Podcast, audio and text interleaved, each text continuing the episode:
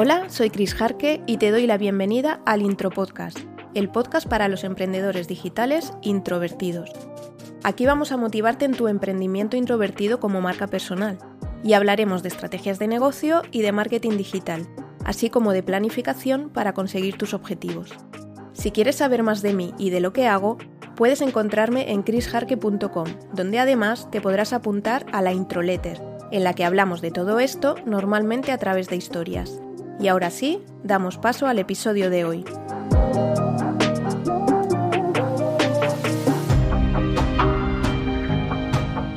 Hoy nos acompaña en el Intro Podcast una Edi, que es como yo llamo a los emprendedores digitales introvertidos, una Edi que es coach de propósito, vocación, talento y mentalidad para mujeres. Si llevas tiempo estancada profesionalmente, no te sientes satisfecha con tu trabajo o negocio, pero no sabes qué otra cosa podrías hacer y estás en un estado de bloqueo, ella te puede ayudar. Incluso si eres multipotencial, con múltiples pasiones y crees que para ti es imposible encontrar tu vocación. Además, está especializada en emprendedoras con marcas personales con propósito, con las que fusiona todo lo anterior que te he comentado con estrategias de personal branding. Hoy nos acompaña Olaya Calvo. Bienvenida, Olaya. Oye, Cris, qué bien. Has puesto todo en la presentación así bien organizada, bien junto, me ha encantado. Estoy encantada de estar aquí. Gracias por invitarme, Cris que eh, me, alegro mucho. Lo de la estructura será esto que me viene de, la ingeniería de caminos, que soy así un poco cuadriculada, pero bueno, a veces viene bien, a veces no tanto. ¿eh? Oye, que quién te hubiera conocido hace unos años, Olaya, cuando yo estaba trabajando en la constructora y veía eh, que en mi edad de jubilación aún faltaban 20 o 30 años y no sabía qué hacer. Te hubiera mm. necesitado. Yo, Cris, siempre digo que, estoy creando los programas y los servicios que yo hubiese necesitado en su día y que no encontré tampoco, ¿no? Entonces, mm, quiero ser la persona que a mí me hubiese gustado encontrar para salir de ese bucle horrible en el que te atrapas durante años, ¿no? Y no, realmente no tienes ni idea de cómo salir y a veces lejos de, ganar claridad te enredas cada día, cada día o cada vez más, ¿no? Entonces, Ojalá yo también hubiese encontrado.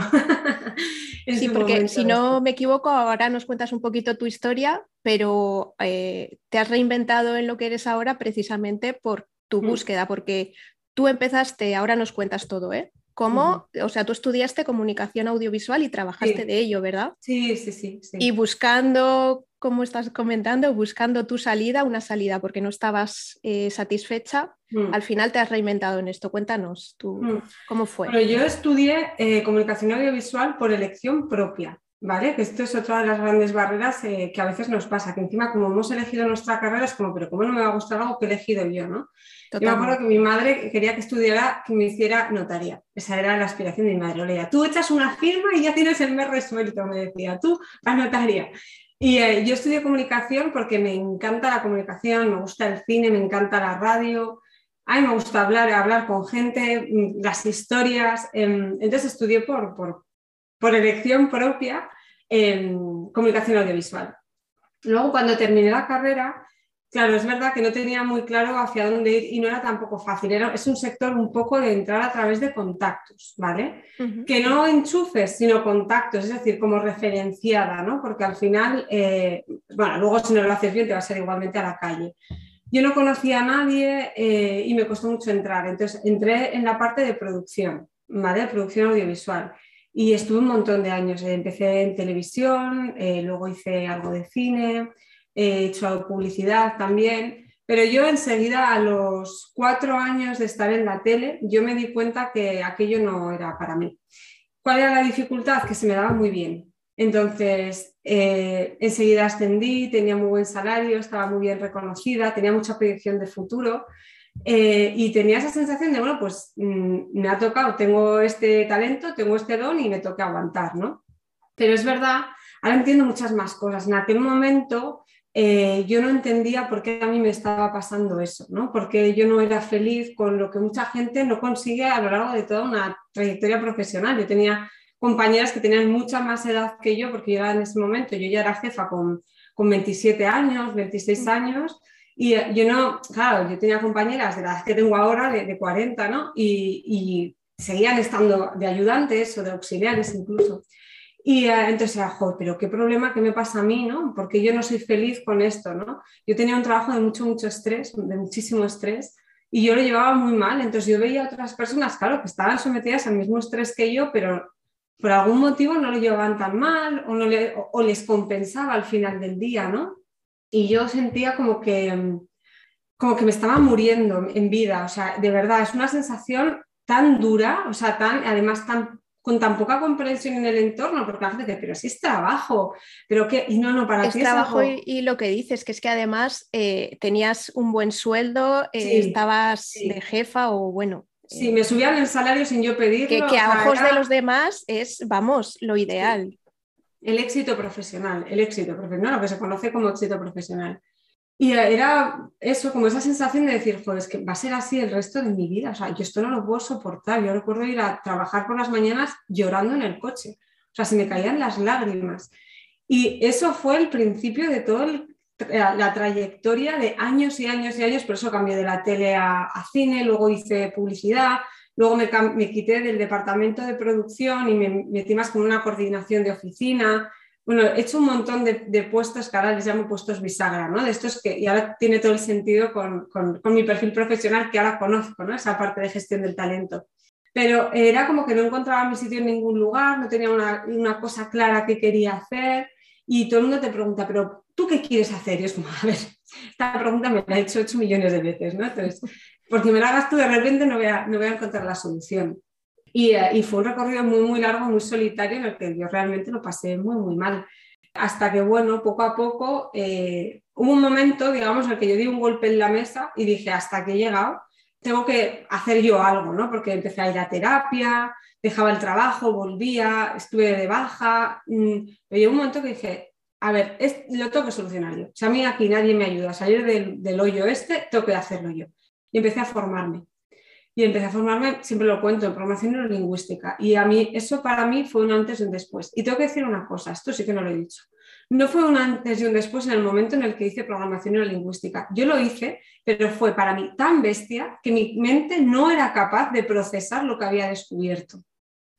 ¿Qué fue? era porque, claro, me derribó todo mi sistema de creencias entero. O sea, dinamitó lo que yo entendía por, por quién era yo y cómo funcionaba el mundo. Yo no fui capaz de asimilarlo y pasaron meses hasta que empecé, me parecía tan abrumador que ya cuando pasaron meses empecé como poco a poco a poder, y esto es un proceso que yo veo en mis clientas, que empezamos a trabajar creencias y hay veces que tienen que parar porque es tan bestia lo que están descubriendo que ya... cambia radicalmente, ¿no? Las claro, es que te cambia todo lo que tú dabas por cierto, lo que dabas por seguro, lo que claro, de repente ya estaba inestable, porque por eso estás en ese punto, ¿no? Pero claro, em, a partir de ahí ya es como, tengo que crear unos nuevos cimientos, ¿no? Te sientes muy segura y muy inestable. Y bueno, a partir de ahí ya seguí formándome y yo llegó un momento en el que dije, a ver, yo esto, em, es que he descubierto tantas cosas porque también em, empecé a leer mucho sobre tipos de talento, eh, bueno, un montón de cosas más, ¿no? Hice un posgrado en terapia también porque había, veía que había una parte muy profunda, muy, muy de identidad. Pero tú todo esto lo hacías por ti, o sea, para arreglarme yo. Todavía no, no, pensando en... No, a ver, dedicarte profesionalmente, era para ti, para ayudarte a ti misma. Sí, eso es. O sea, yo siempre era como, a ver si algún día descubro qué quiero hacer, pero no, en el fondo yo lo que quería era arreglarme a mí misma. O sea, porque yo sentía que yo había algo malo en mí, ¿no? Y, eh, y luego ya me di cuenta que no era nada, nada malo, pero tenía que como que trabajar cosas que no me estaban dejando, ¿no? Eh, eh, estar bien conmigo misma y estar bien con, con la vida. Y, y, luego ya sí que llegó el momento en el que dije, a ver, ya es que eso que has descubierto puede ayudar a tantas personas que lo están pasando como tú de mal y ojalá no, no lleguen ¿no? al punto al que llegué yo y a la cantidad de años a las que, que pasé yo, ¿no? Ojalá pueda llegar, ojalá pudiera, ¿no? muchas veces hasta que no estamos muy, muy mal no, no hacemos nada, ¿no? Pero de ahí nació, ¿no? Y me, me llevó años, ¿eh? Atreverme a emprender. Porque aunque yo sabía que quería compartir eso, no me atrevía a emprender. O sea, que ha sido un proceso muy largo. Muy largo. y tú ahora ayudas a cortarlo, ¿no?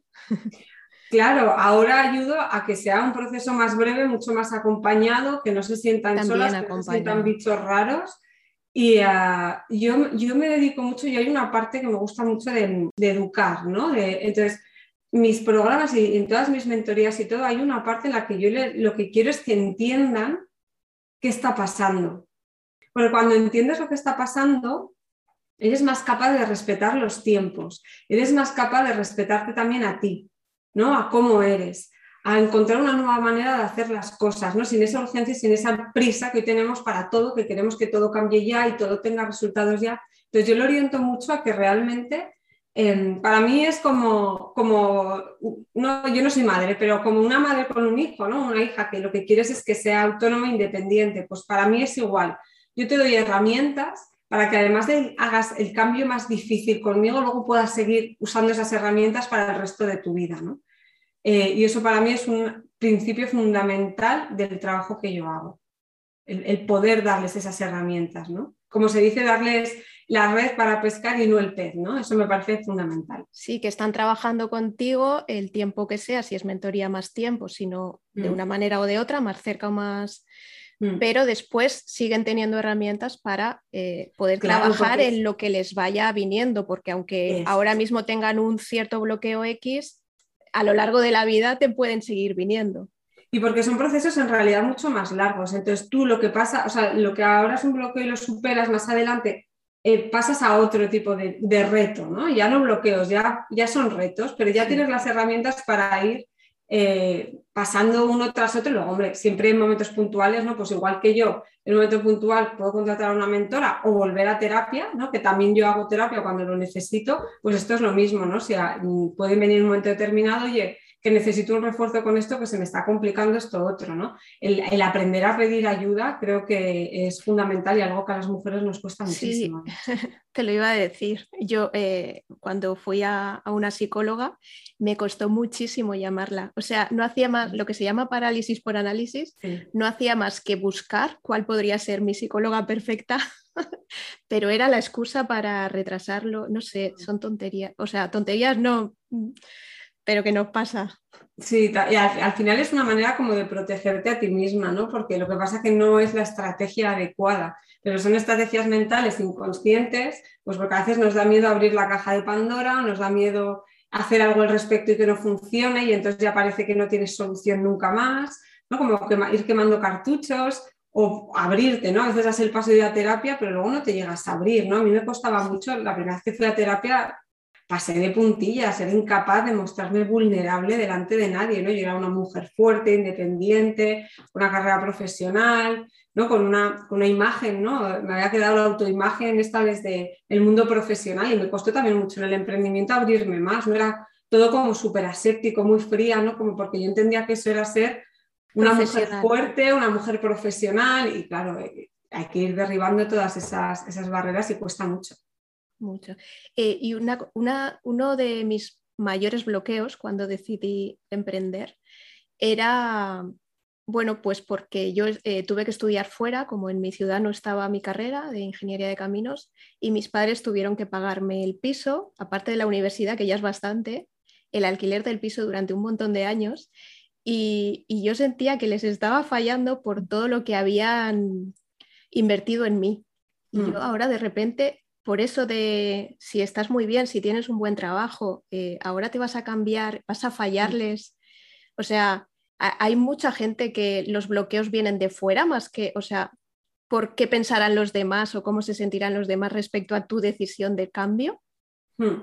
Sí, a ver, al final las, todas las ideas que tenemos sobre cómo funciona el mundo y cómo es cómo funciona y cómo debería funcionar, ¿no? Y cómo soy yo y cómo debería ser yo.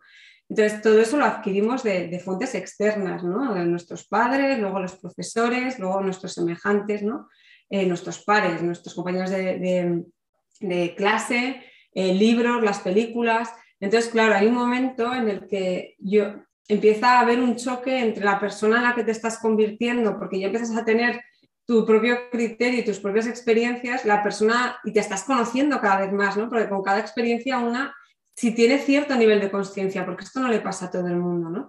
Pero eh, empieza a, tener ese como lo que llamo un conflicto interno, ¿no? De, creencias, de valores, de lo viejo contra lo nuevo, ¿no? Tú empiezas a ser alguien, empiezas a notar que eres alguien que todavía no sabes muy bien quién, que choca mucho con, todas las creencias anteriores, ¿no? De cómo tendrías que ser, ¿no? Lo que te decía yo de seria, profesional, no sé qué.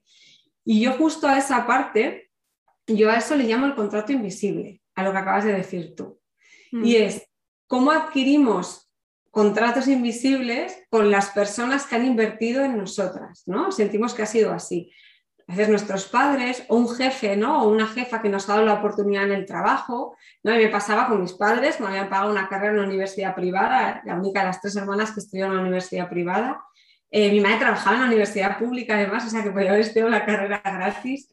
Em, luego adquirí con, mm, ese contrato invisible con mi jefa, ¿no? Eh, porque había apostado muchísimo por mí, me había ayudado a crecer mucho, delegaba en mí, confiaba plenamente y siempre me decía, tú vas a heredar mi puesto, ¿no? Era como que era la jefaza, ¿no? Y, entonces eh, decía, madre mía, que vas a decepcionar, ¿no? Entonces estás intentando, em, estás intentando eh, cumplir con todo el mundo, agradar eh, y buscar el beneplácito, ¿no? Yo, yo me acuerdo mucho intentar que mi madre me dijera, como que me diera la absolución, ¿sabes? De decir, venga, Olaya, ya has cumplido con... Yo decía, yo he cumplido, me acuerdo que se lo dije una vez, digo, mamá, yo he cumplido con mi parte, y me dice, pero ¿qué parte? ¿De qué me estás hablando? Era como, he hecho todo, lo he intentado de verdad, eh, eh, pero es que no puedo más. Y eh, yo intentaba como que mi madre me dijera, chica, no pasa nada, ¿sabes? No pasa nada, si ya está, si no es lo que quieres hacer, pero claro, tu madre no te dice eso, porque tu madre, si tú no vas con un plan, bien estructurado, ah, bueno, depende de la madre, ¿vale? En mi caso, que son, mi familia son hiper pragmáticos y muy prácticos, es como, pero ¿qué vas a hacer exactamente? Pero ¿y cómo no sé qué? Entonces, yo no tenía plan, o sea, yo, mi plan era dejarlo. Entonces, em, eso pasa un montón y hay que trabajar mucho en el autoconocimiento y en la autoaceptación, porque eres, te has convertido en una persona distinta a la que te han dicho que tenías que ser y aceptarlo es muy duro y, por eso pensaba que había algo malo en mí, ¿no? Por eso pensaba que yo estaba rota, porque no, no soy como me han dicho que, debería ser, ¿no? ¿Por, qué no? ¿Por qué no puedo ser como los demás y conformarme estar feliz con lo que tengo, ¿no? Y, también por, lo que has comentado antes, que ves a la gente, a, mucha gente que a lo mejor es de cara afuera mm. también, pero que parecen felices con lo que tienen. Sí, y habrá gente que lo es. Yo estoy segura que hay gente que, por ejemplo, yo sigo teniendo, claro, contacto con gente de mi, de mi gremio, de mi vida anterior, que digo, y son felices porque, porque al final del, del día es como... Yo, una, mi enfoque con todo esto, Chris, es el tema del sentido. ¿Vale? O sea, hablo de, existencialismo puro y duro, que ha sido la mi corriente favorita de filosofía y luego en la psicología también, ¿no? Es esta parte de, que, de generar, crear sentido, ¿no? Con tu, vida, con el paso por la tierra. Entonces, hay gente que siente que tiene muchísimo sentido lo que hace y da igual que esté trabajando, eh, no sé, de cajera en un supermercado, que en un, en un call center que esté en Médicos Mundi, o, o sea, es la capacidad como cada uno percibe lo que puede compartir con el mundo, lo que puede entregar y que eso esté haciendo que tu vida sea significante y significativa, ¿no? Y es independientemente del trabajo, pero no todo el mundo con todos los trabajos puede generar ese significado, porque cada uno somos diferentes y tenemos talentos diferentes y tenemos aspiraciones diferentes. Entonces, hay gente que si cambia esto por el trabajo que ya hacía antes, de repente ya lo vive de otra manera, pero hay gente que necesitamos cambiar de entorno porque cada talento necesita un entorno adecuado para ese talento. ¿Vale? Y esto es hay que entenderlo muy bien, que no que no todo, o sea, que yo por mucho que aquello se me diera bien, si era algo que no iba con mi forma de ser, no era el entorno adecuado para mí. Y eso no me hace ser menos valiosa ni menos válida, sino que ese no era el entorno en el que mi talento y mis aspiraciones pueden, em, pueden brillar más o pueden ser más, para mí generar más sentido. ¿no? Claro. Y porque yo tengo una duda, o sea, el tema del propósito, bueno, yo es que cuando pienso en el propósito, eh, pienso en reinvención hacia el emprendimiento, mm. quizás porque cuando tú emprendes como que tienes eh, más control de lo que quieres hacer y lo que no y por tanto puedes enfocarlo más hacia tu propósito, pero tú también trabajas con gente que sigue en cuenta ajena, lo que pasa es que a lo mejor busca otro tipo de trabajo o algo mm. así, ¿no? Es que nos tenemos que olvidar un poco de si es cuenta ajena o cuenta propia, es encontrar el entorno adecuado. Entonces, hay gente que por el sector en el que está ya es un entorno adecuado en el que se trabaja por proyecto o, puede, existen proyectos, existen empresas que trabajan el intraemprendimiento o que tienen una filosofía de empresa mucho más transversal y entonces se pueden desarrollar perfectamente ahí. Y hay diferentes tipos de multiapasionada, ya que estamos hablando de, justo ¿no? de esto de, cómo desarrollamos nuestra carrera o en qué entorno. Hay diferentes tipos de multiapasionada y multipotencial, entonces en función del tipo que seas, hay veces que necesitas, hay gente que se reinventa cada X años, otros que en un mismo proyecto mezclan diferentes intereses. Hay muchas maneras de llevar adelante. Entonces, eso es una primera creo que barrera o la primera estructura tan rígida que tenemos que romper. No es una cuestión de cuenta ajena o de cuenta propia, sino que definas bien cuál es el entorno adecuado para tu eh, talento, para tu forma de ser, para tu identidad, para, em, para la vida que quieres construir. ¿no? Pero aquí quiero hacer un matiz muy importante y es que yo creo que se está, em, se está malentendiendo lo que es el propósito te diría que el 95% de las mujeres que trabajan conmigo acaban emprendiendo, pero por una cuestión de crear su propio entorno y, por este tema del propósito, y lo quiero mencionar porque... Eh, solo te interrumpo un momento, que, a lo mejor es lo que estabas comentando, que también tiene que ver en qué tipo de empresa tú has trabajado mm, y eso eh, te hace pensar, aunque sabes que no es cierto, pero te hace pensar que todas van a ser del mismo. Efectivamente, efectivamente. Sí, no le ves salida a esa, a esa forma de... El tema de la realización profesional se compone de varias piezas. Yo digo que es como un puzzle. Entonces, es saber qué piezas necesitas y cómo se conectan entre ellas. Entonces, cuando no, cuando no tienes una guía mm, estructurada, eh, pasa mucho que vas haciendo un curso por aquí, lees un libro por allá, pero no sabes cómo extraer de ti la parte importante y cómo conectarla con el resto de cosas. Y me refiero a que no, por eso no es la empresa en sí, sino los valores de la empresa que coincidan con tus propios valores, ¿no? O las, expectativas que hay en la empresa que coincidan con tus propias expectativas de vida. Hay muchas cosas que hay que tener en cuenta. Para mí hay una cosa que yo eh, diferencio entre dos tipos de propósito, ¿vale? El propósito colectivo y el propósito personal. Pero para mí el propósito personal no es el propósito en mayúsculas. Porque yo ahora, cada vez que le pregunto a hace poco, pues eh, saqué un, taller ¿no? que se llama eh, Cómo ganarte la vida y realizarte profesionalmente como multiapasionada, enfoca tu multipasión y tu multipotencialidad. ¿no? Entonces, em, me acuerdo que uno de los ejercicios tiene que ver con el significado, ¿no? de cómo creamos significado. Y todas tienen súper claro el significado para su vida. no, es que yo quiero conciliar, es que yo quiero trabajar seis horas al día, es que yo quiero eh, tener infoproductos, ya, ya, pero ¿cuál es tu propósito para con el mundo? O sea, eh, para mí eso es el propósito. Ahora, que no tienes que tener uno solo. Propósito con mayúsculas. claro, eso es el propósito con mayúsculas, que podemos tener diferentes propósitos en diferentes áreas, que el propósito puede cambiar a lo largo de la vida. Pero hay una cosa que tenemos que tener clara y es que esto no va solo de tener un propósito propio de lo que yo quiero para mí, es no, no, qué legado, qué impacto vas a tener en la vida de los demás a través de tu trabajo. Y ese es el propósito en mayúsculas. ¿Y por qué es importante? Porque te van a pagar por ello. Porque si no tiene un impacto, si no es una necesidad, si no resuelve algo en la sociedad, si no aporta de alguna manera, primero, o lo conviertes en un hobby, me parece fantástico, es una manera de realizarte, perfecto, pero si te quieres realizar profesionalmente, y quieres generar sentido con el trabajo que haces, tienes que ir más allá de tu propia persona. Entonces, todas tienen, no, no, yo el propósito lo tengo súper claro y entonces veo, pues conciliar, pasar tiempo con mi hijo, no quiero, pues me parece, o sea, yo también quiero conciliar, me parece perfecto, pero ¿qué quieres aportar tú con tu trabajo? Porque de eso va a vivir en sociedad.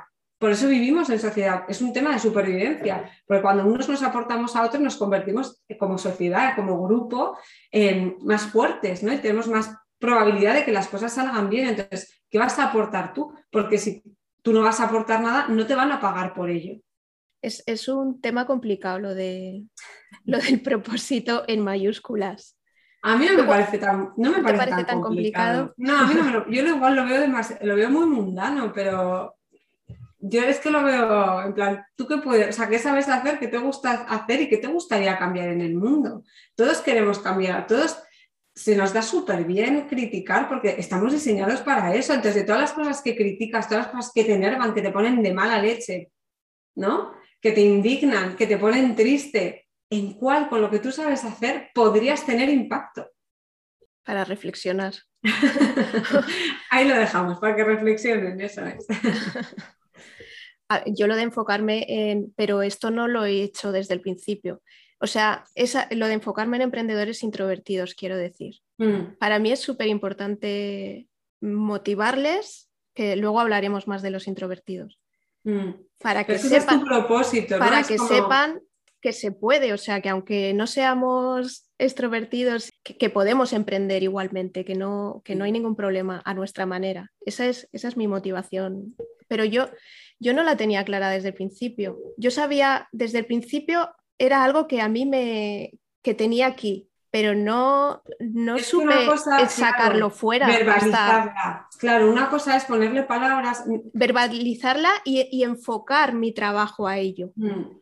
Claro, pero fíjate, es que eso es un proceso. Yo digo que es sencillo, no en el sentido de que ¡Hala! Me levanto y. No, es, ya sé lo que voy a hacer con mi vida. Claro, porque estamos pasando, es una emoción, ¿no? Entonces, yo, por ejemplo, cuando trabajo esto con mis clientes, digo, no, te esfuerces, o sea, no te eh, intentes al principio ya que te salga perfecto. Vuelca tus emociones, qué sientes dentro, lo que te digo, que te enfada, que no sé qué, porque luego, eh, poco a poco, cuando vayas haciendo cosas, eh, lo irás. Yo cuando empecé tampoco me pensaba dirigir solo a mujeres y mucho menos a multiapasionadas. Eso es algo que poco a poco he ido encontrando, pero yo soy consciente de que yo he sido feminista desde pequeña. O sea, a mí me ha, mm, es un tema que me ha cabreado mucho, ¿no? Que me trataran diferente que a mi primo. Yo vivo en una, casa de mujeres, ¿no? Eh, y el único hombre es mi padre y, por ejemplo, pues un primo, ¿no? Pues me fastidiaba que, a mi primo le trataran diferente. O a mí me, entonces, había cosas que a mí siempre me han cabreado, pero a mí, ¿por qué me tienen que decir este comentario? ¿O por qué cuando voy por la calle me tienen que hacer un comentario grosero o darme su opinión, un hombre sobre mi aspecto físico? O sea, ¿a quién le ha preguntado? Entonces, es una cosa que yo desde pequeña he tenido dentro, pero es verdad que todavía no la había bajado a tierra. Cuesta bajar la tierra. Pero si lo piensas, o sea, si tú te das cuenta, dices, ¿Qué cosas me molestan o qué cosas... El propósito con mayúsculas muchas veces en las personas que se reinventan o que algunas no se reinventan porque lo tienen claro, no lo han sabido traer al consciente, pero lo tienen claro igual de manera inconsciente, tiene que ver muchas veces con ayuda, o sea, que tú trasciendes a tu problema cuando ayudas a otras personas a trascender el problema que tú tuviste. ¿Vale? Entonces, para mí, lo mal que lo pasé tiene sentido, ha merecido la pena, ha valido la pena por el hecho de que pueda ayudar a otras mujeres. O sea, yo cada vez que termino un proceso o alguien me escribe por el curso y me dice, joder, hola, es que ya solo en el primer módulo, esto me dicen un montón, ¿no? Que es el de las creencias. Es que ya solo en el primer módulo es que estoy alucinando, no sé qué. Digo, bueno, pues todo lo mal que yo lo he pasado ya ha valido la pena. Y así se genera el sentido de la vida. Y eso tiene que ver con el propósito, ¿vale? Y ese es el propósito en mayúsculas. Y en tu caso seguramente quizás el hecho de ser introvertida te ha supuesto o has sentido que ha sido barreras para muchas cosas. Y entonces ahora unes tu talento con una motivación, ¿no? con un para qué. Ojo, que siempre tiene que ir acompañado de un por qué. Los para qué sin por qué se acaban esfumando, ¿no? No, se sostienen. Y claro, al final para ti es pues, yo poder ayudar a otras personas a que hagan en la vida, que se atrevan a hacer cosas eh, más allá de su, ¿no? del hecho de que sean introvertidas o introvertidos, pues eso para ti tiene mucho sentido, ¿no? Y da sentido a, lo que haces cada día eh, y, cuando ves que alguien lo consigue, ¿no? Cuando ves que alguien eh, consigue pues, crear esa estrategia, ¿no? Para mí esto es fundamental, ¿no? Cuando trabajo, ya cualquiera, o sea, todo el proceso, ¿no? Desde encontrar el propósito, la vocación, hasta crear el negocio, entender que hay un montón de tipos de, que, hay muchas formas de llegar al mismo lugar. Entonces, que tú puedas diseñar una estrategia, un negocio alineada contigo, que no te estás casando con nada que pasó mañana, lo cambias porque estamos aprendiendo, porque cambian nuestros límites, porque cambia nuestra vida y lo que antes te valía, pues ya no te vale. Yo estoy cambiando ahora la estrategia de negocio y el modelo de negocio porque he decidido que ahora necesito otra cosa. Está bien. Y además somos seres, seres cambiantes. Hmm. Oye, me quedo porque no lo había escuchado nunca y, tiene todo el sentido lo de piensa en qué te molesta para buscar tu, propósito. Hmm. Nunca lo había visto así y de verdad que, que me lo estás contando y digo, jo, es que es verdad. Las cosas que te han supuesto a ti como eso, que te, enfadan o que... Pero al final eso es lo que te gustaría cambiar en el mundo. A todos nos gustaría cambiar varias cosas, pero hay algunas como que nos enfadan o incluso nos ponen más tristes. O... Lo que pasa es que la tristeza, fíjate, yo suelo hablar más del enfado porque precisamente el valor adaptativo de, la tristeza suele ser el recogimiento, ¿no? El, analizarlo, el pensarlo, el aceptarlo, el asumir ¿no? y pedir ayuda. En cambio, el enfado es una, el valor adaptativo de la emoción del, enfado es tomar acción, ¿no? Entonces, normalmente me voy para ese lado, pero cuando estás enfadada, eh, eres mucho más proactiva, ¿no? Entonces, ¿qué cosas te da rabia? Decir, es que esto tendría que ser de otra manera. Pues ahí tú qué puedes hacer, ¿no? Y habrá más de una cosa. Entonces, combinando lo que te gusta y se te da bien, que eso es el talento, con aquello que tú podrías, aunque sea no estamos hablando de, cuando decimos no tener un pacto en el mundo, no, tienes que ser, no sé, Gandhi ni Teresa de Calcuta, es en tu entorno, ¿no? Esto es una cadena. Entonces, cuando tú, yo ayudo a cinco mujeres, pues sé que además las cinco mujeres van a hablar con sus amigas de manera diferente y van a educar a sus hijos diferente. Entonces, esto se, genera así entre todos, ¿no? desde nuestra zona de influencia que hay gente que aspira a tener una zona de influencia del mundo mundial y es fantástico y otras pues no, no aspiramos al mundo mundial y yo a mí con, sí que aspiro a ayudar a miles de mujeres a lo largo de mi, de mi trayectoria profesional, pero no, no tengo como, no pienso que cambiar el mundo implique que tenga que estar en súper grandes plataformas y hacerme súper conocida. Y, no, yo lo veo diferente y cada una tiene que adaptarlo a, lo que ella quiere. como lo, lo ve. Mm. Y vamos a volver al tema de, lo, de las multiapasionadas. Explica un mm. poquito, porque creo que no lo hemos dicho, qué significa. Mm, pues a ver, multiapasionada es al final, es como yo le llamo a, lo que en recursos humanos o en gestión de talento, mejor dicho, se reconoce como perfiles transversales.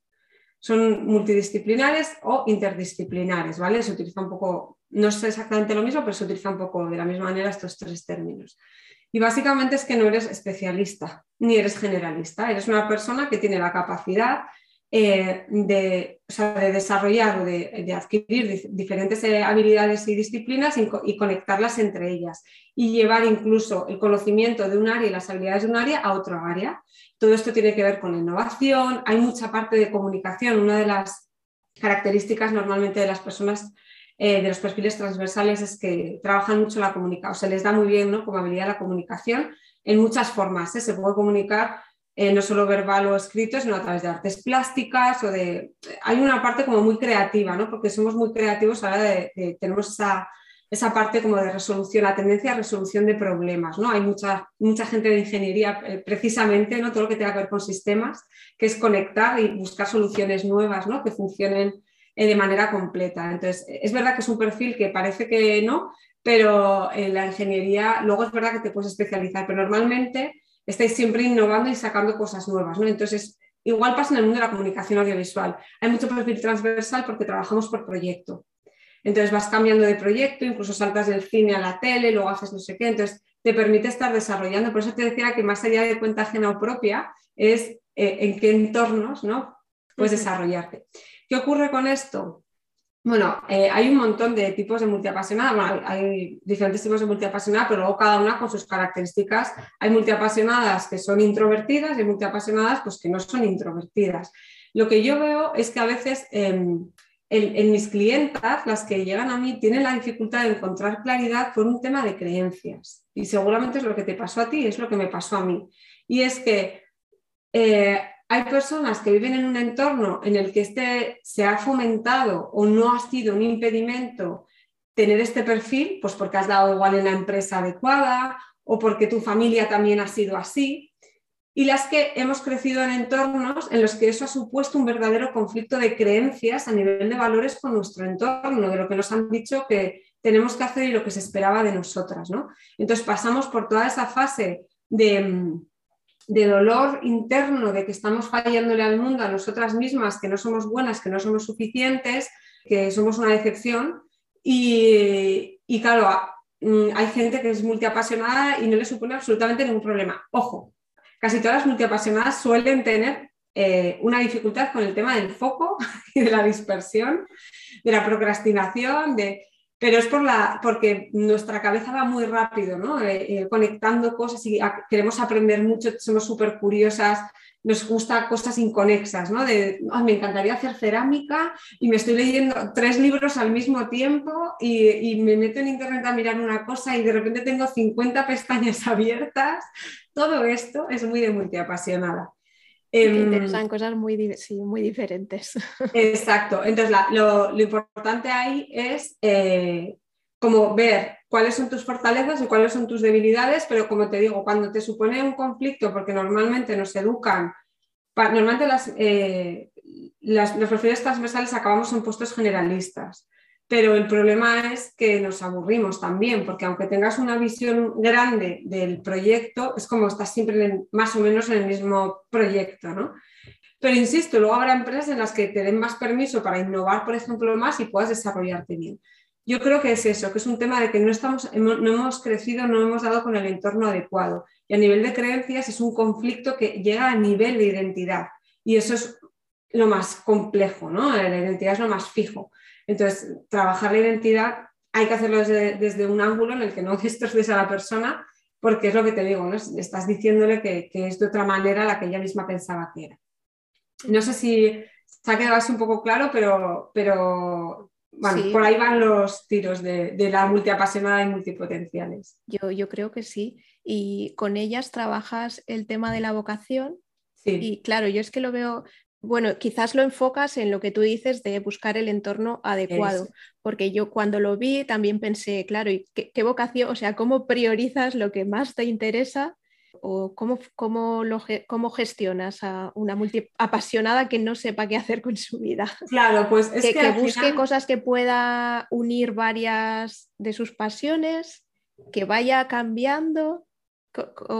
Pues es que ahí tienes que ver qué tipo de multiapasionada eres. Vale, por lo que nos has dicho que hay distintos. Claro, en función del tipo de multiapasionada que eres, entonces hay diferentes modelos de trabajo, ¿vale? Y de trabajo me refiero de, profesión, carrera profesional o de vida profesional, em, que se adaptan mejor a ti. Y entonces, eh, de hecho, yo el, curso este que te digo de cómo ganarte la vida como multiapasionada y realizarte profesionalmente, precisamente hablo de eso, ¿no? Y las, muchas que se han apuntado son emprendedoras precisamente porque ya han dado el paso y de repente se dan cuenta que están un poco en esta situación de, pero a ver, espérate, ¿cómo hago esto? Porque me gustan 800 cosas, salto de una cosa a la otra. Entonces, depende de eso, depende del tipo de multiapasionada que seas y depende de, del modelo de trabajo que es mejor para ti. Pero cuando se trata de, encontrar la vocación, hay que entender que la vocación para una multiapasionada no es una, una, única cosa y para toda la vida. ¿vale? Entonces, que en función de no solo el entorno, es primero entender qué creencias no te están permitiendo desarrollarte tal y como eres, ¿no? con, tus fortalezas. Luego, ver qué quieres, qué quieres tú en la vida, ¿no? No te han dicho que tienes que querer. ¿Qué quieres tú? ¿no? Eh, luego ver qué fortalezas y qué talentos tienes y cómo extraerlos para aplicarlos a tu nueva vida profesional. Porque esa es otra, pensamos que lo que hemos hecho hasta ahora ya lo estamos tirando por la borda y ya no nos sirve de nada, ¿no? Es como, ¿cómo voy a dejar yo 15 años de carrera con todo lo que he trabajado? Pues es que te vas a llevar, lo que has aprendido te lo vas a llevar puesto. Entonces, ¿cómo tomar conciencia de ello y cómo nos lo llevamos, ¿no? Y luego ya a partir de ahí entonces ver cuáles son los, eh, bueno, definir cuál es eh, tu entorno adecuado, cuáles eh, los ingredientes de tu trabajo a medida y a partir de ahí empezar a investigarlos, pero con información real, no con nuestras movidas mentales, no con las pelis que nos montamos de, no, es que yo creo que este trabajo no lo podría hacer porque me aburriría haciendo, pero tienes información real o porque la cabeza lo que hace es llenar huecos cuando nos falta información. Entonces, muchas se quedan bloqueadas porque no llegan a tener información real sobre sus opciones profesionales las que están pensando. O porque buscan, hablan con una persona y con lo que les dice una persona ya se creen que esa es una verdad universal, ¿no? Y, entonces ya descartan esa opción para siempre. Tampoco podemos empezar solo buscando trabajos porque si no tenemos las piezas anteriores no sabemos si realmente es un entorno adecuado para nosotras claro, o no. por dónde empiezas. Mm. Eso es. Entonces, para mí es la hoja de ruta clara es creencias, propósito, en propósito meto la dirección, eh, qué quieres en la vida, tus valores, tus pilares fundamentales. Luego la parte de talento, definir tu trabajo a medida y empezar a explorarlo. Y luego ya crear tu plan de transición y acción teniendo en cuenta cuál es tu situación particular. Porque hay gente que puede solaparlo con un trabajo, hay gente que tiene dinero y puede dar el paso de la noche a la mañana. Hay gente que se tiene que formar dos años. Yo, por ejemplo, lo solapé con el trabajo por cuenta ajena. O sea, cada uno lo tiene que adaptar y esa es otra de las grandes creencias. Y no, es que claro, no me puedo reinventar porque tengo que dejar el trabajo la noche a la mañana, porque tengo que estudiar dos años. Pero sabes lo que quieres hacer. y lo que has mirado que crees que quieres hacer, lo has validado al máximo posible antes de dar el paso porque tengo un montón de clientas que llegan a mí y han hecho no sé cuántos másters, eh, están en otra carrera y, siguen igual. Y bueno, espera, un paso atrás, ¿no? Vamos primero a ver quién eres, qué quieres y quién quieres llegar a ser. ¿Qué tienes para ofrecer al mundo y qué quieres ofrecer al mundo? Y a partir de ahí vemos qué trabajos, que es el vehículo, te pueden llevar en la dirección en la que quieres avanzar. Porque no es un destino, es un día a día, es una dirección. No queremos llegar a ningún sitio queremos hacer un viaje. Sí, yo creo que, a lo mejor no sé, porque a mí me pasó, estuve una temporada en un ERTE, pero yo pensaba que iba a acabar en ERE y que me iban a echar. Esto fue antes de querer emprender. Y me puse a estudiar cosas de, también relacionadas con construcción. Ya sabía que no quería, que me estaba quemando, pero no sabía, o sea, no sabía cómo salir de ahí y pensé, y me puse a estudiar como loca y luego volví y dije, ¿por qué he estado perdiendo el tiempo en esto? Porque priorizamos mucho desde la razón. Esto es un proceso en el que hay que combinar ambas cosas. Eh, vamos mucho a, ver qué tiene salida, que una cosa que me dicen mucho es que me gusta no sé qué, pero es que hay tanta gente haciéndolo. Y digo, ¿y cuántos médicos hay? ¿y cuántos abogados hay? ¿Cuántos periodistas hay? ¿Cuántos quiero decir? Eso no es un impedimento que haya gente haciéndolo, ¿no?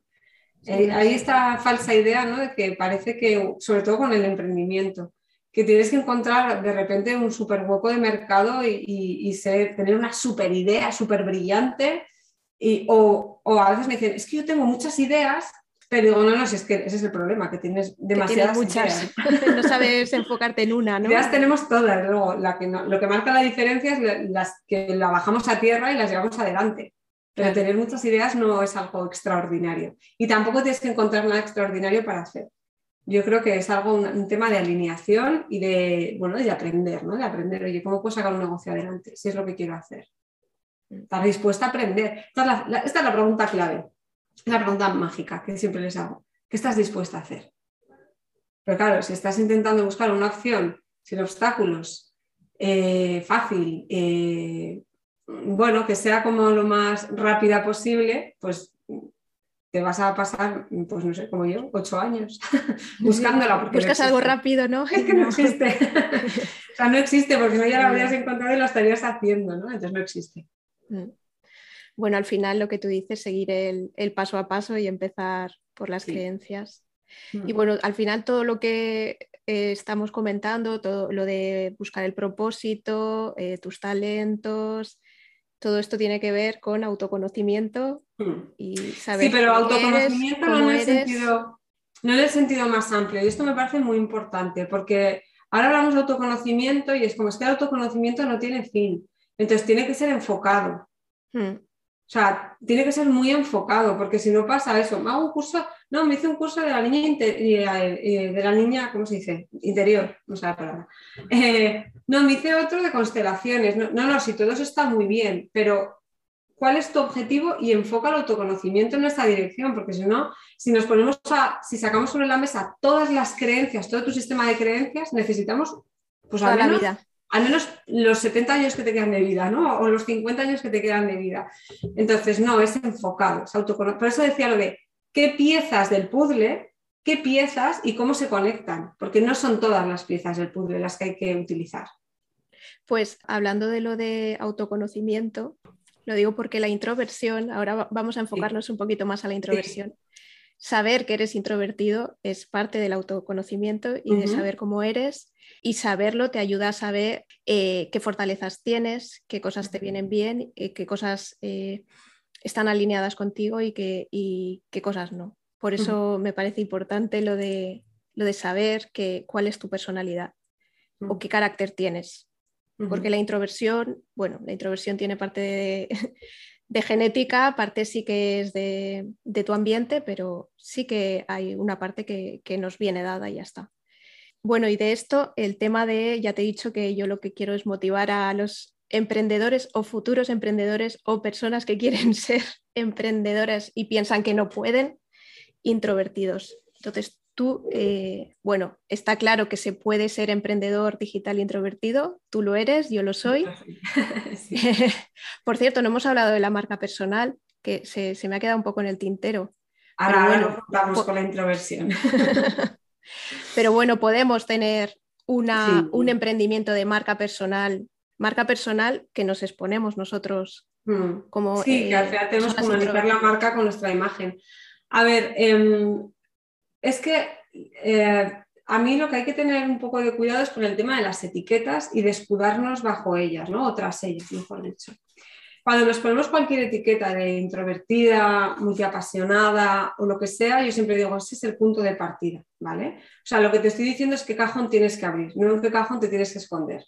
Entonces, ojo con esto porque es una etiqueta en la que hay muchas, muchas acepciones, muchas formas de entenderlo, de vivirlo y, además es el punto de partida para saber cuáles son tus fortalezas, para aprovecharlas y desde ahí, desde tus fortalezas, poder mejorar aquellos retos que puedan estar limitándote eh, hacia el objetivo que tú te estás enfocando, no hacia cualquier, no tienes que mejorar todo lo que mm, haces peor, por decirlo de alguna manera, porque si no te impide llegar donde quieres llegar, no, tienes que estar gastando energía en eso, ¿no? Y esto para mí es fundamental. Claro, para, para eso es lo que digo que me parece muy importante. Claro. Y, hay cosas eh, que yo considero que sí que son esencia y que a lo mejor no, bueno, no quieres eh, cambiarlas simplemente. Sí, pero ahí la cosa es, es, que yo tengo una base muy pragmática. Lo mío, o sea, a mí la inteligencia pragmática me parece fundamental y es, ¿te es útil o no te es útil? Es decir, ¿te es útil para desarrollarte o no? Porque a veces que es un falso beneficio, que te puede ser útil para excusarte y no hacer las cosas y decir, es que es muy fácil decir, no, mi negocio no funciona, pero es que claro, como soy introvertida, ya, ya, no, ¿cómo puedo hacer que mi negocio funcione siendo introvertida? Sí, en eso estamos totalmente de acuerdo. ¿Cómo puedo convertirlo en algo potenciador? O sea, eh, ¿cómo puede no limitarme? No tienes que cambiar y ser otra persona. No, no, no, no, por supuesto, por supuesto. ¿Cómo puedes? Esto que quede muy claro, ¿eh? por, eso yo me por eso yo me dirijo a introvertidos, porque podemos hacerlo siendo como somos. Exacto. Por supuesto, eh, eh, buscando nuestra manera. Y, desarrollando habilidades que te ayuden a superar los retos que ser introvertida te, te, puede llevar. O sea, a mí, por ejemplo, como introvertida, a veces me cuesta salir en redes pero es que me tengo que conectar con mi propósito porque tengo que estar ahí, porque si no, ¿cómo va a saber la gente que la puede ayudar?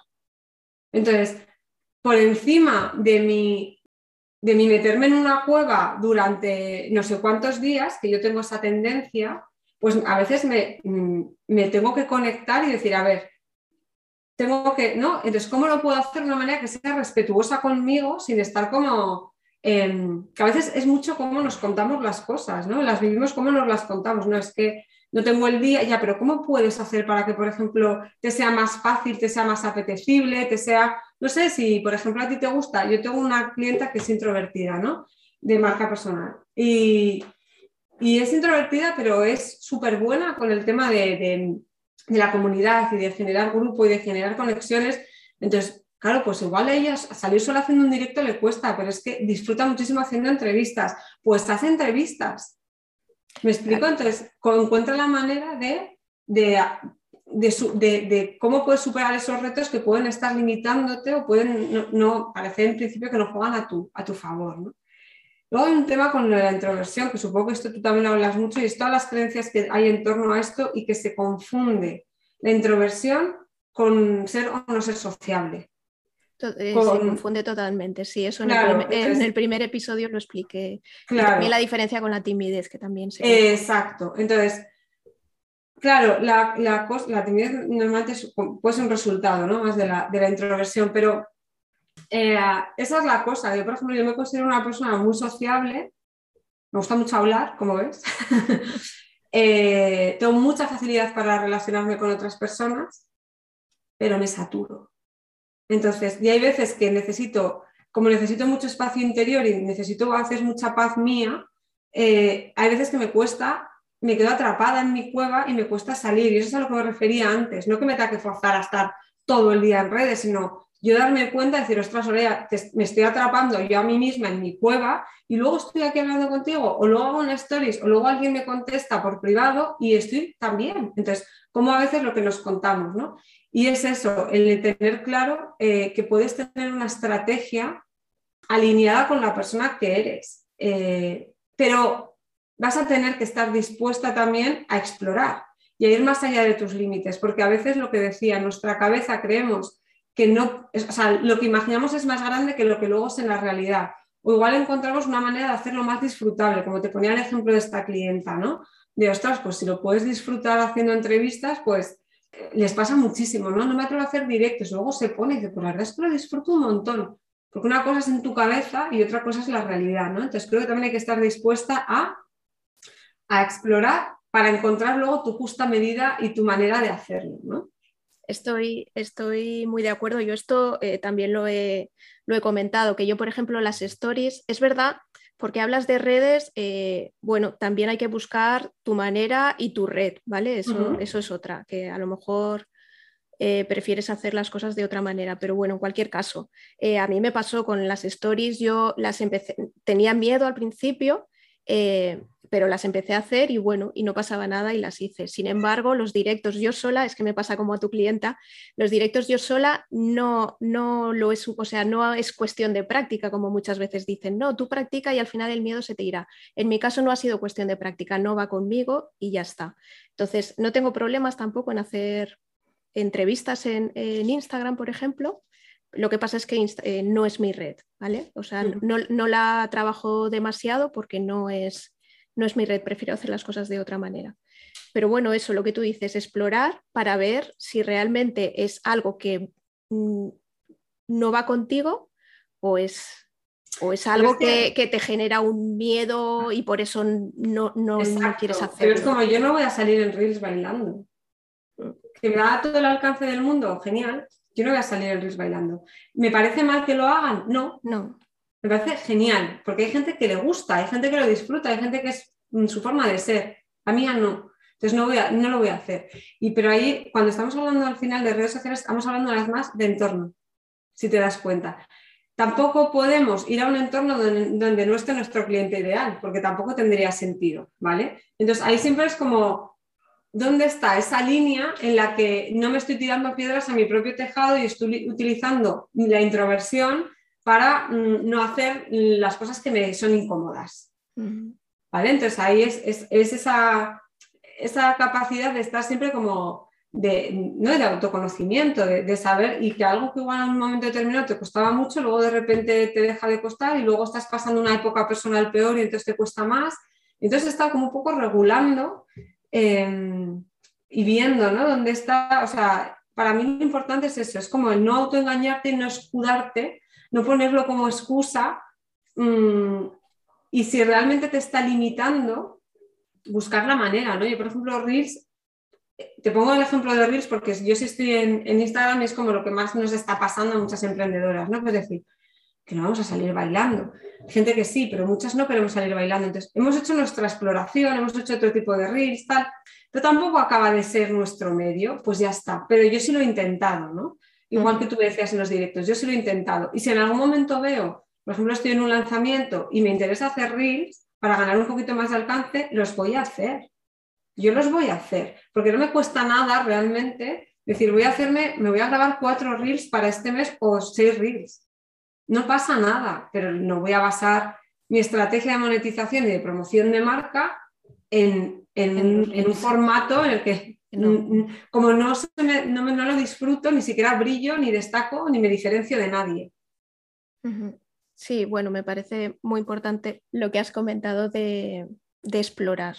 Mm. Explorar para ver con qué te sientes bien y con qué no, no, no quieres pasar por ahí, siempre, como dices tú, que no te haga falta. Es que yo creo que en redes el, el gran problema es que hay tanta gente diciendo lo que tienes que hacer que te confunde o sea, yo he tenido muchos debates internos como buena introvertida y también eh, con otras emprendedoras en la diferencia de lo que es tu esencia eh, y por eso no quieres hacer algo y prefieres hacerlo de otra manera y lo que son miedos. Y, yo creo que es lo que tú dices, explorar, probar y entonces ya eh, con varias pruebas sabrás distinguir si, realmente no va contigo y prefieres hacer otras estrategias o era el miedo a la exposición, que ahora que lo comento también, eh, porque esto sé que lo dijiste, no sé, en, un directo, en una... Eh, te, lo vi ahí en un vídeo, lo del miedo a la exposición, que te viene mucha gente y que tú dices, bueno, pero miedo a exposición, ¿en qué sentido? Porque esto es muy amplio, ¿qué mm. significa eso? Claro, claro, porque ahí hay todo un tema de creencias. Entonces, eh, tengo miedo a exponerme, pero ¿qué te da miedo? Eh, porque no te gusta verte en cámara por un tema de autoimagen, no te gusta porque piensas que, eh, que no se te da bien comunicar o porque eres una persona que se traba, por ejemplo. no te gusta, o sea, te, da miedo porque crees que te van a juzgar, porque tienes miedo de equivocarte y hacer el ridículo. suele ser más de una cosa, pero es que no se trabaja igual. Es que no se trabaja igual. cada bloqueo es distinto y es, un tema de creencias y se trabaja desde un lugar diferente, ¿no? Entonces, hay que saber em, a qué le tienes, o sea, la mejor manera de saber a qué le tienes miedo es cuando vas a hacerlo, qué estás pensando, ¿vale? Escribe esos pensamientos porque ahí, ahí lo que estás identificando son creencias, ¿no? Me da miedo decir algo que sea una burrada, no soy todavía experta igual alguien me escucha y claro, digo, pero ¿a quién te va a escuchar? Acabas de empezar, alma de cántaro.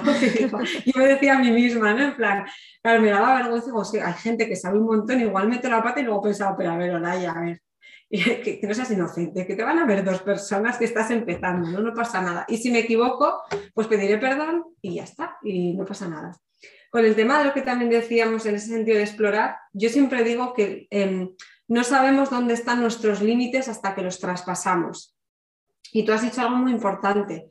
O sea, si sientes que no estás incómoda, es que no estás pasando el límite, ¿vale? Entonces tienes que pasarlo para, luego poder ajustar. Em, y lo que has dicho tú, no es intentarlo una única vez. Es como darle varios intentos, porque la primera vez igual estás tan incómoda que a nivel mental tú estás todo el rato auto boicoteándote, ¿no? En plan de, no, esto no, es que ves, es que has dicho, es que no, es que tal, es que esto no es lo mío, es que... Entonces, cuando vas probando y haciéndolo otra vez, y digo, yo no, tienes que hacer tu primer directo de una hora, por ejemplo. Puedes hacer un directo de 10 minutos y luego un directo con otra persona, y luego un día de 15, y luego. Y vas como poco a poco, ¿no? Que esas también es otras, como que parece que tenemos que hacerlo perfecto y a la primera y a lo grande. Haz pequeñas, primero te puedes grabar y empezar a hacer Instagram TV, y luego un día haces un directo de 10 minutos y luego ibas como poco a poco, ¿no? Eh, y además eso te sirve para identificar esas creencias y ver realmente, eh, esto lo hablaba hace poco con otra clienta también de, de mentoría de marca personal, que me decía, es que no lo disfruto el directo porque estoy todo el rato como em, juzgándome, ¿no? Y es una cosa muy importante en, un trabajo de coaching o de, desarrollo personal, eh, es normal la autoevaluación, ¿no? La eh, autoevaluación es una herramienta interna perfecta que tenemos en nuestro diseño natural, pero claro, eh, entre la autoevaluación y el juicio hay una diferencia, o sea, o, el juicio, la, autocrítica esta del látigo, pues hay una diferencia bastante grande. Entonces, está guay. ella me decía, luego me vi otra vez y dije, ostras, pero si lo he hecho bien, pero ella estaba teniendo una percepción entonces, yo, por ejemplo, que he tenido siempre, fíjate, estudiando comunicación audiovisual, yo nunca quería salir delante de una cámara, nunca salgo en fotos, no me gustan nada las cámaras, las fotos, nada, nada, nada. Eh, pero lo hago igualmente porque lo que yo quiero conseguir, a quien quiero ayudar es mucho más importante que lo bien o mal que se me vea en una cámara. Pero mm, yo una cosa que hice fue forzarme a mí misma a verme y a escucharme yo no me gustaba tampoco nada mi voz, entonces me ponía audios y los escuchaba, porque así he ido normalizando, o sea, esta soy yo, tengo estos gestos, eh, tengo estas cosas que hago, estas muecas que hago, mm, tengo esta voz, tengo estas manías al hablar y el verme me ha ayudado también a, acostumbrarme, a, a, normalizarlo, a bueno, pues esta soy yo y es mucho más importante el mensaje a que no, soy una influencer, no soy una modelo, no sé, que las mujeres también tenemos muchas cosas ¿no? de, a nivel de imagen. Yo tengo, tengo un mensaje y lo importante es el mensaje que, quiero comunicar. Y que llegue a las personas que, Exacto. Que te interesan. Y ya por último, porque ya llevamos una hora, solo una pregunta más porque eh, me interesa también en, el mismo directo, creo, bueno, comentabas que no nos comparáramos, que, es un poco lo que te decía del tengo que y ves lo que, estás, lo que están haciendo y esto es lo que hay que hacer y, y, ves lo que hace la gente y dices, jo, yo, yo no puedo hacer eso y y, me llamó la atención que dijiste que los introvertidos nos fijamos mucho o nos, atraímos, nos atraen los extrovertidos, con lo cual, claro, decimos, madre mía, yo eso no, no lo voy a hacer, no quiero mm. hacerlo. Claro, casi todos ya también por, por este tema como de, evolución y de mejora ¿no? que tenemos en nuestro sistema, em, en, nuestro hardware, ¿no? de, como seres humanos. Em, claro, nos fijamos en aquello que nos falta nos fijamos en aquello que, porque es como, son áreas de mejora. Claro, lo que pasa que ahí lo que tenemos que, otra vez voy a la autocrítica, ¿no? El, crítico interno, el, saber modularlo. Entonces, es súper normal que te llame la atención. No, por ejemplo, yo soy súper, yo soy muy nerviosa, eh, y como muy Entonces, muchas veces me, me, me llevo muy bien o me llama mucho la atención gente que es como más tranquila, más afable. ¿Por qué? Porque me da una calma que a mí me falta.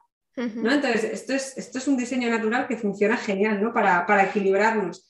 ¿Qué pasa? Que cuando hacemos todo eso desde la, desde la crítica interna, es que tú nunca lo vas a poder hacer así, es que ves, esto solo le funciona a, a, este tipo de persona, yo nunca voy a ser capaz de hacer eso, ahí tenemos que cortar, ahí tienes que cortar, porque tienes que encontrar tu propia manera de hacerlo. Entonces, es una manera de decir qué no, qué no voy a hacer, ¿no? qué no quiero hacer y buscar referentes sea, una cosa es buscar gente que hace las cosas así para aprender y ponerme, explorar y ponerme a prueba, y otra es exigirme a que tengo que ser como esa persona, ¿no? Busca también otros referentes que hagan las cosas de una manera más alineada contigo. Y para empezar, busca mentoras que lo hagan de esa forma, porque yo misma he buscado mentoras que no eran justo como yo era porque me quería forzar a ser de esa manera y no ha funcionado.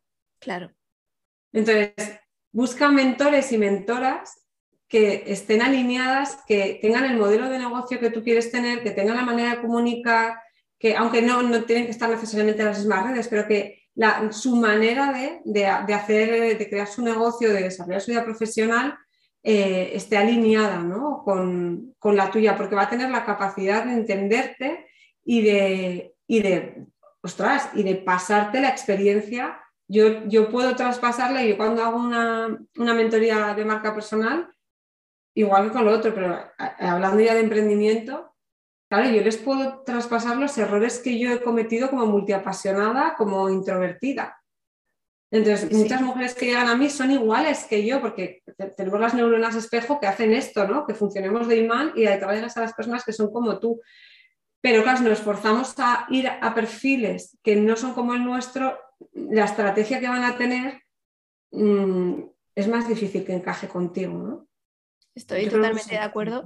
De hecho, eh, hubo un tiempo que, tenía los mentores como así, mm, no me fío mucho de los mentores, pero fue por eso, porque me estaba fijando en algunos extrovertidos y claro, el mentor por definición eh, ayuda en base a su experiencia. Mm. Claro, si es un, es un mentor extrovertido, como dices tú, pues te, hace cosas que a lo mejor tú no harías por, por, tu introversión. Y sí, me parece, o sea, una manera de acabar la entrevista que lo tenga la gente claro, que, se fije en todo, que aprenda de todo, pero que eh, tenga referentes que se acerquen más a su carácter. Eso es, totalmente.